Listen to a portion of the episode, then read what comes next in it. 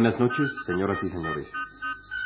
Radio Universidad Nacional de México presenta un programa de la serie Nuestras Literaturas Prehispánicas, producción a cargo del doctor Miguel León Portilla.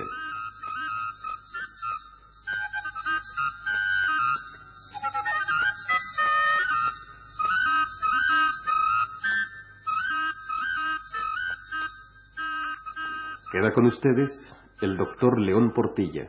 Ahondaremos ahora un poco más en la riqueza de la poesía lírica de los antiguos mexicanos. Para ello dedicaremos esta charla a las creaciones del famoso sabio y poeta Nezahualcóyotl. Nezahualcóyotl vivió 70 años, de 1402 a 1472. Su figura ha atraído la atención de cronistas e investigadores desde los días de la colonia.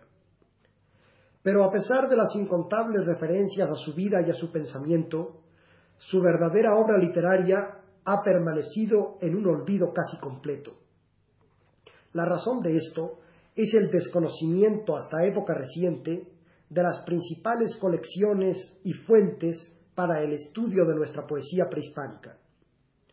Esto explica la proliferación de fantasías acerca de la figura del sabio señor de Texcoco. Mencionaremos un solo caso, el del famoso poema incluido por Granados y Galvez en sus tardes americanas, en el que aparece Nezahualcóyotl hablando de la redondez de la tierra que es un sepulcro, de las púrpuras y de las caducas pompas de este mundo, metáforas extrañas todas ellas al pensamiento de los antiguos mexicanos, no pueden ser ciertamente de Nezahualcóyotl.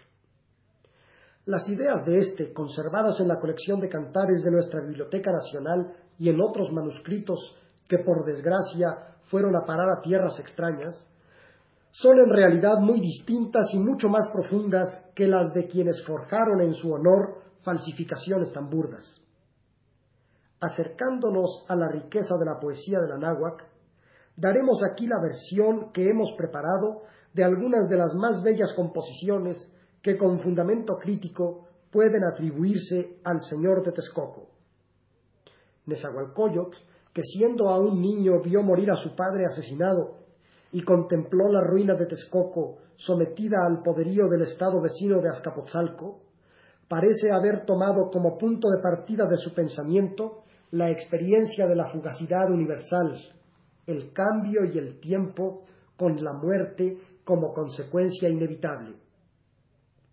Conocedor de las antiguas tradiciones toltecas, se apartó en su vida personal del culto a los dioses de la religión oficial, buscando la raíz de su ser en el Dios único del que había hablado el gran sacerdote Quetzalcoatl.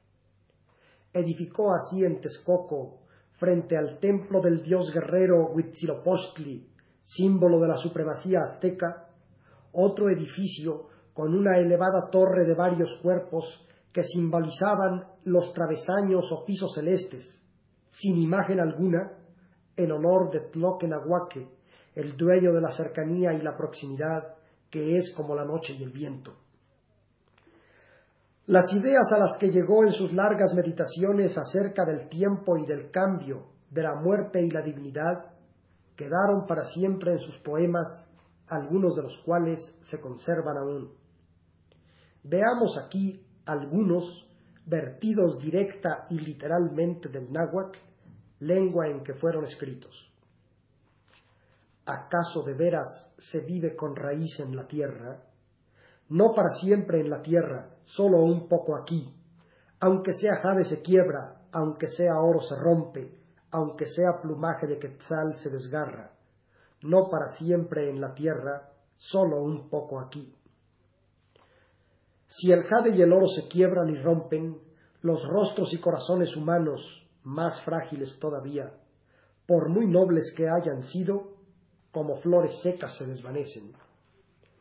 Solo un instante dura la reunión, por breve tiempo hay gloria. Ninguno de tus amigos tiene raíz. Solo un poco aquí nos damos en préstamo. Tus flores hermosas solo son secas flores. todo lo que florece en tu estera y en tu silla, la nobleza en el campo de la guerra, con la que se enlaza el señorío y el mando, tus flores de guerra solo son secas flores.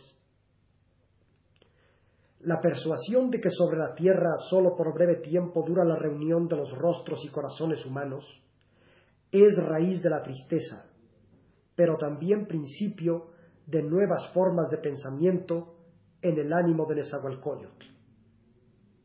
Escuchémoslo. Estoy embriagado, lloro, me aflijo, pienso, digo, en mi interior lo encuentro.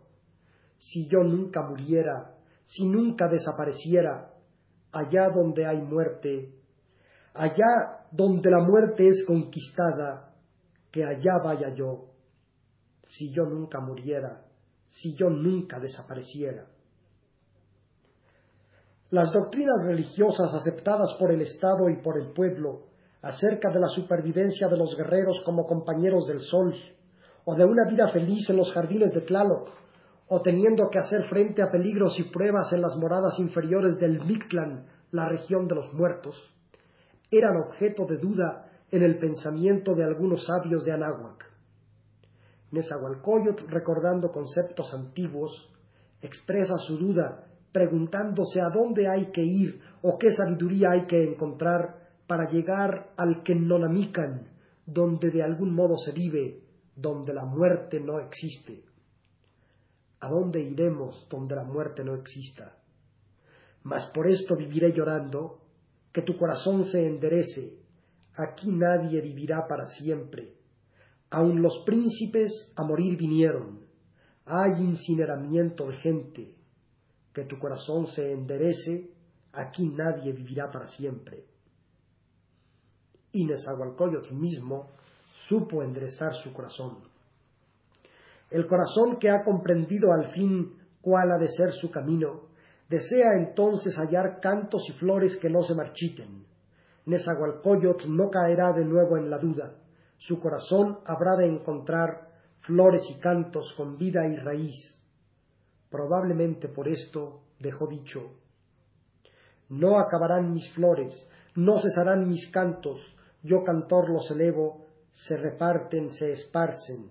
Aun cuando las flores se marchitan y amarillecen, serán llevadas allá al interior de la casa del ave de plumas de oro.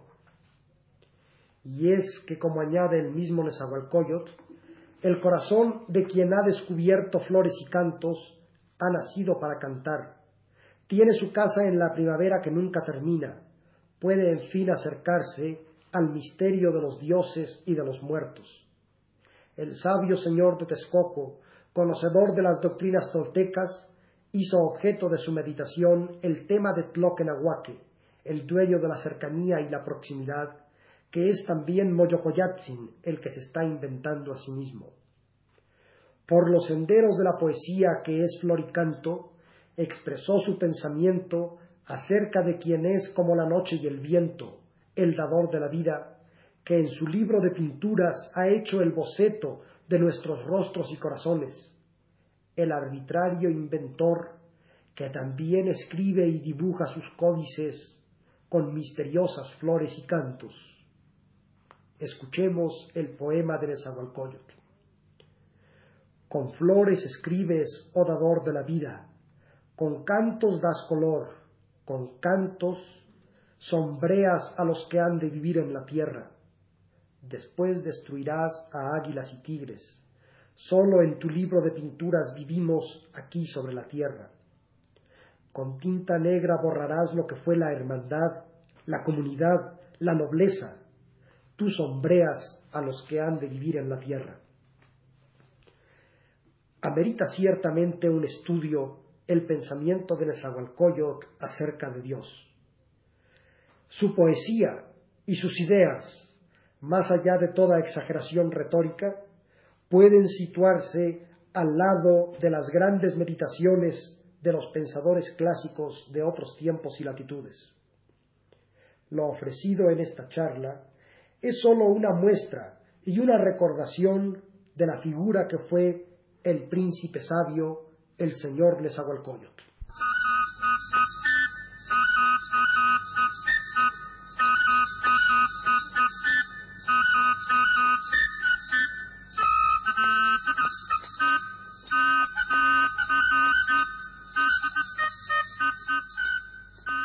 Este ha sido un programa de la serie Nuestras Literaturas Prehispánicas, a cargo del doctor Miguel León Portilla.